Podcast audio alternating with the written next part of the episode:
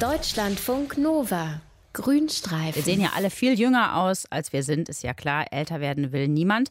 Auch wenn uns das ja angeblich weiser macht, sagt man ja so. Aber da sagt der berühmte Schriftsteller Ernest Hemingway, der alte Mann und das Meer, kennt ihr, das stimmt überhaupt nicht. Eine Altersweisheit gibt es nicht. Wenn man altert, wird man nicht weise, sondern nur Vorsichtig. Tja, ob er recht hat oder nicht, das wissen wir nicht. Die Wissenschaft bemüht sich noch darum, das rauszufinden. Bei den Tieren, da ist man da schon so ein bisschen weiter. Wildtiere nämlich, die scheinen im Alter nicht nur vorsichtiger, sondern auch klüger zu werden.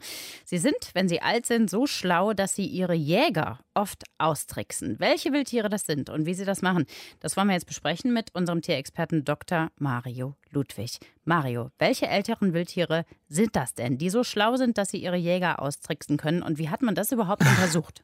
Also Steffi, die Wildtiere, das waren Rothirsche und untersucht wurde das Ganze von kanadischen Wissenschaftlern von der Universität von Alberta.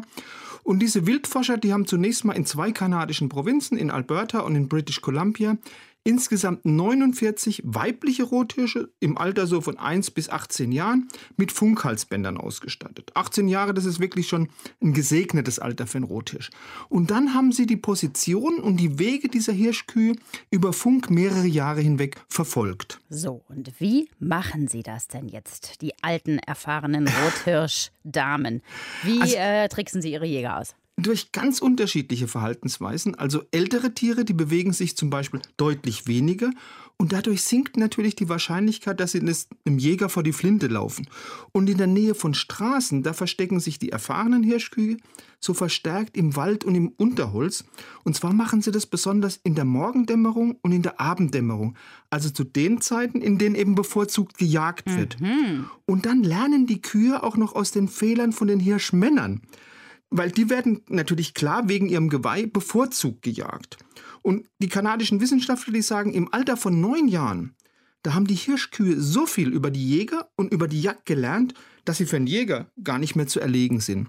Also offensichtlich sind die älteren Hirschkühe so klug, so erfahren, dass sie nach Beobachtungen von den Wissenschaftlern sogar auf die Bewaffnung von den Jägern ganz adäquat reagieren. Jetzt bin ich aber gespannt, wie man das macht, auf die Bewaffnung adäquat reagieren als Hirschkuh. Also die Wissenschaftler, die haben beobachtet, dass die, sich die Rothirsche während der Jagdsaison für Bogenschützen immer in so ein eher zerklüftetes Terrain zurückgezogen haben.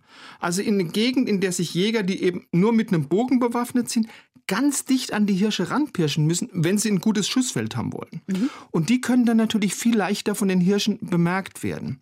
Weil in Kanada sind ja im Gegensatz zu uns in Deutschland ist da ist ja die Jagd mit Pfeil und Bogen auf Rehe, auf Hirsche und Wildschweine erlaubt. Gibt es denn außer diesen älteren Hirschkühen noch andere Wildtiere, die ihre Jäger austricksen, oder ist das ein Alleinstellungsmerkmal? Nein, das ist kein Alleinstellungsmerkmal. Das kennt man auch von Wildschweinen. Also der Deutsche Jagdverband, äh, der berichtet, dass erfahrene weibliche Wildschweine, die man so ein bisschen mit Sendehalsbändern ausgerüstet hat, dass die schon ganz zu Beginn der Jagd, wenn die nur eine Autotür von den Jägern klappen hören, dass die dann sofort ihre Wildschweingruppe, ihre Rotte also die sie anführen, sofort aus dem Revier, sprich aus der Gefahrenzone führen. Und wie gut Wildschweine Bedrohungen einschätzen können und sich dann eben auch auf veränderte Situationen einstellen können, das kannst du auch sehr gut an Wildschweinen beobachten, die in der Stadt leben. Wieso, was machen die?